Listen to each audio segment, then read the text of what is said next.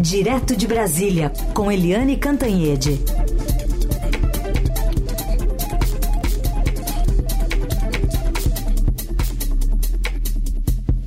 Oi, Eliane, bom dia. Oi, bom dia, Raíssa e Carolina, ouvinte.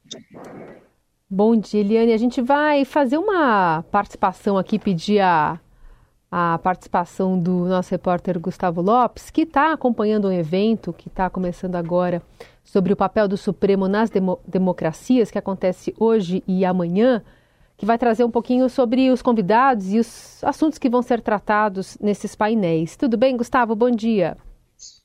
Bom dia, Carol. Bom dia, Eliane. Bom dia também aos ouvintes da Rádio Eldorado. É isso mesmo, começa daqui a pouco aqui no auditório da Universidade Mackenzie, no centro de São Paulo. Esse seminário sobre o papel do Supremo vai se discutir aí é, a atuação do Supremo Tribunal Federal, não só no Brasil, mas também em toda a América Latina. São esperados aqui para participar dos painéis que acontecem aqui no Mackenzie o presidente do Supremo Tribunal Federal, Luiz Roberto Barroso, além do ex-presidente do Supremo Tribunal Federal, ministro Carlos Aires Brito, e também o decano do STF, Gilmar Mendes. Entre os assuntos, a pressão que o STF sofre nos dias de hoje, tanto a pressão popular como a pressão legislativa, né? Vamos lembrar que na semana que vem está previsto aí a votação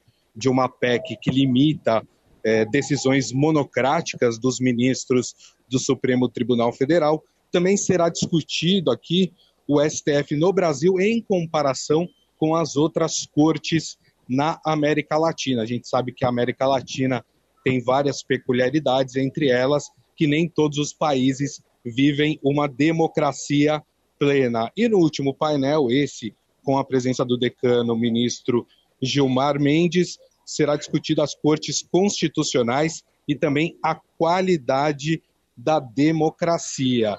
E eu volto ao longo da programação da Rádio Eldorado, trazendo aí a palavra dos palestrantes, principalmente dos ministros do STF, sobre eh, o papel do STF aqui no Brasil. Carol.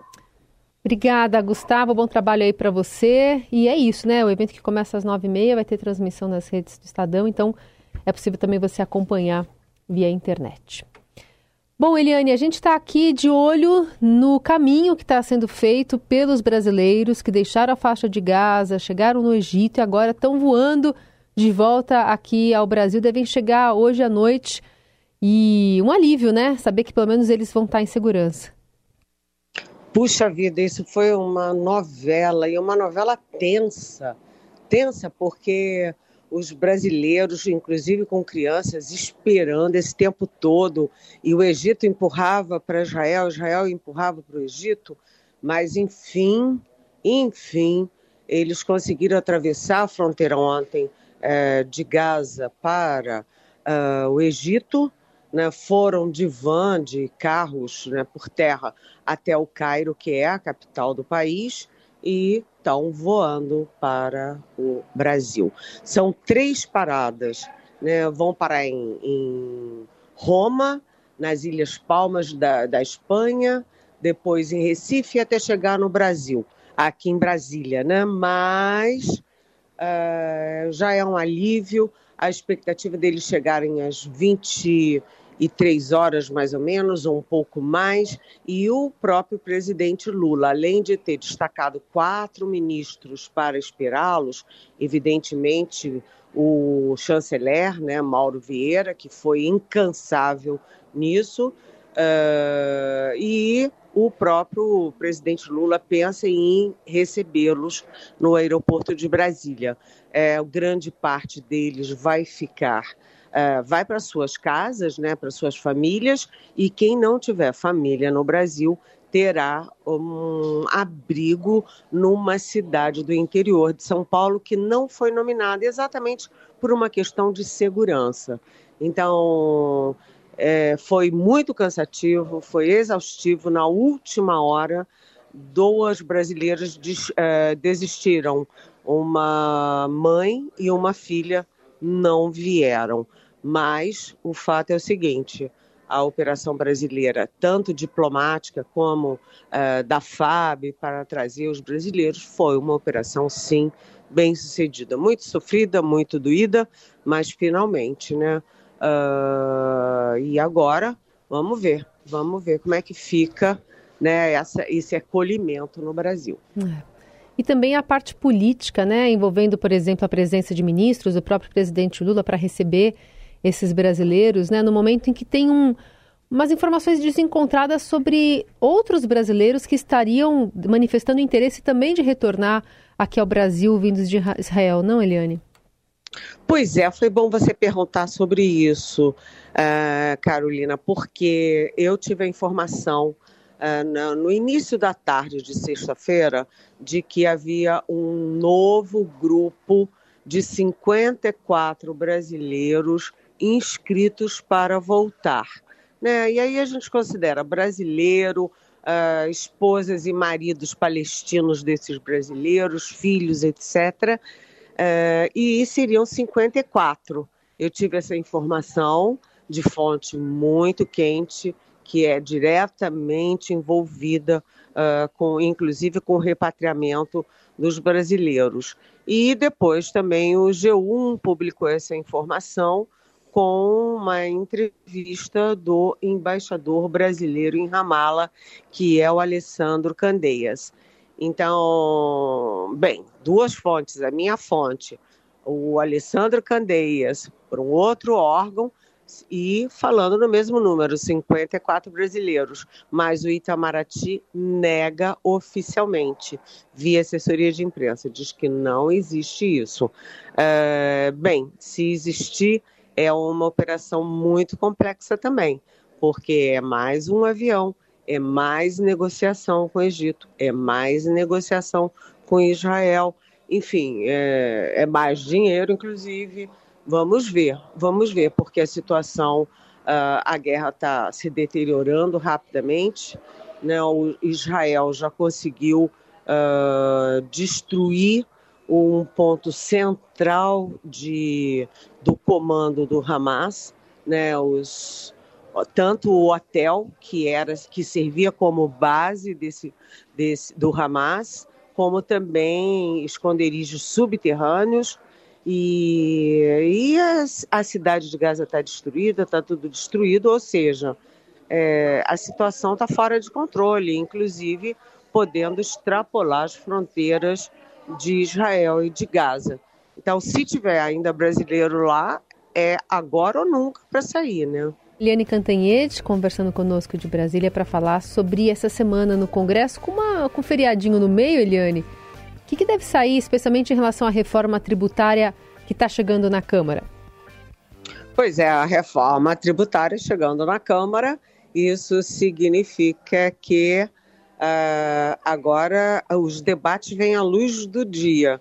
Não, o Senado, que é acusado de ter mudado é, drasticamente o, o, o pacote que veio da Câmara, hoje soltou uma notícia interessante que o que o, do projeto que saiu do executivo, que saiu do Ministério da Fazenda, o, a maioria, a grande maioria das mudanças, das inclusões de é, alíquotas especiais, camaradas, etc., a maioria veio da Câmara e que, na verdade, o o Senado só incluiu cinco, ou seja, a Câmara teria incluído 11 e o Senado só incluiu cinco. O fato é que isso é o grande abacaxi da reforma. Já tem aí uh, muita gente dizendo que o principal, né, e a manchete do Estadão agora está dizendo que o principal vai ficar, uh, principal não, mais doído, mais difícil vai ficar na discussão das leis complementares, as leis que vão especificar como aplicar o que está previsto na PEC, na proposta de emenda constitucional. Então, inclui a proposta né, na Constituição e depois a lei complementar especifica, detalha como fazer, como executar. Mas, uh, mas não é só isso, né, porque há, há tais, as tais emendas modificativas que vão ficar provavelmente para o ano que vem. Uma delas é muito difícil, porque é exatamente sobre o conselho que partilha as verbas do novo imposto estadual e municipal entre os estados.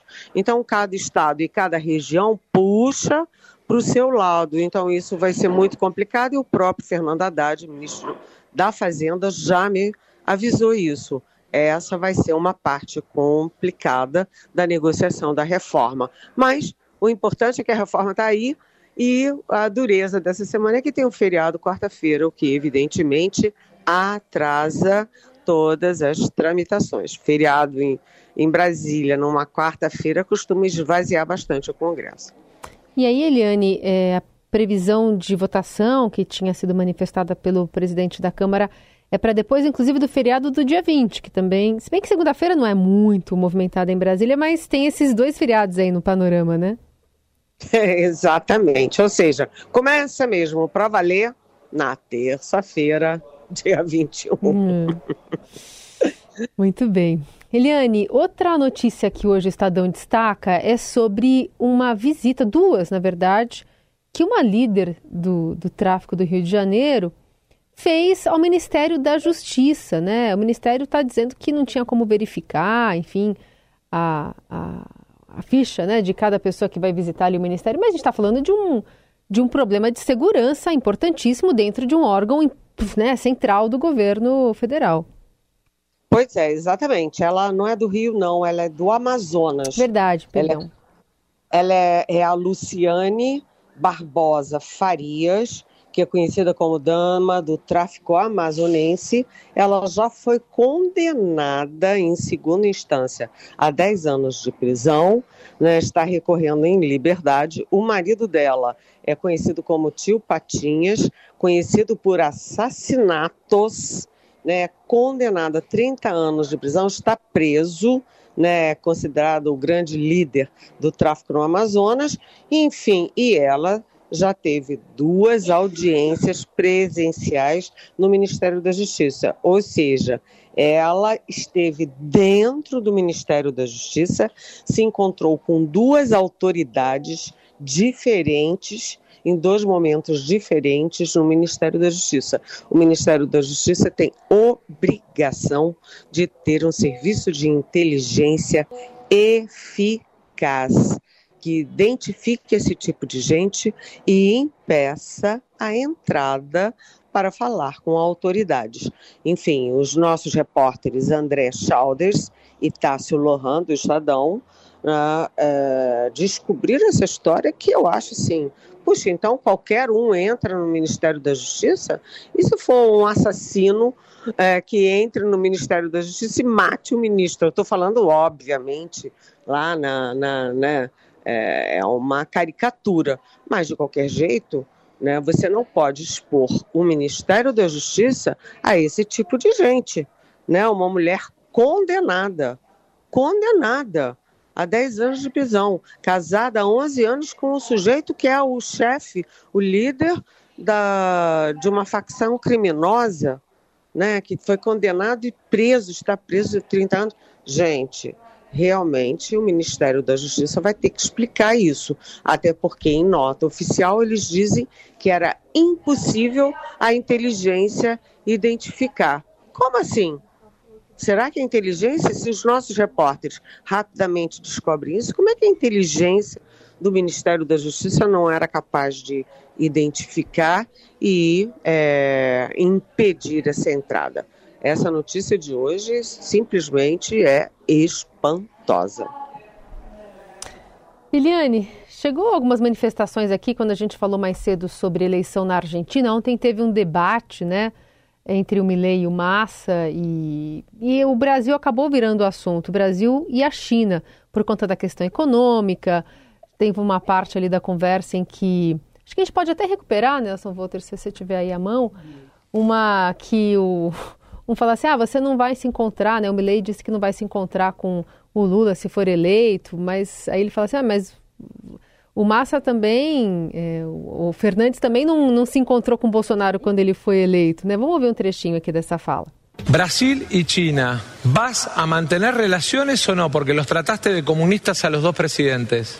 Vamos por partes. Las relaciones comerciales las establecen los privados. Es más, te cuento, digo, vos perteneces a un gobierno donde Alberto Fernández no hablaba con Bolsonaro, así que ¿qué problema hay si yo hablo o no dejo de hablar con Lula? Essas manifestações aí de um lado e de outro.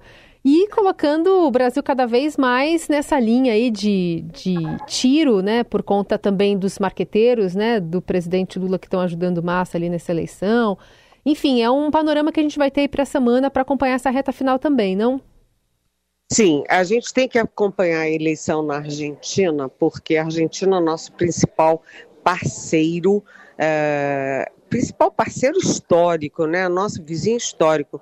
Nós precisamos da Argentina para reforçar o Mercosul, por exemplo, para fechar o acordo do Mercosul com a União Europeia.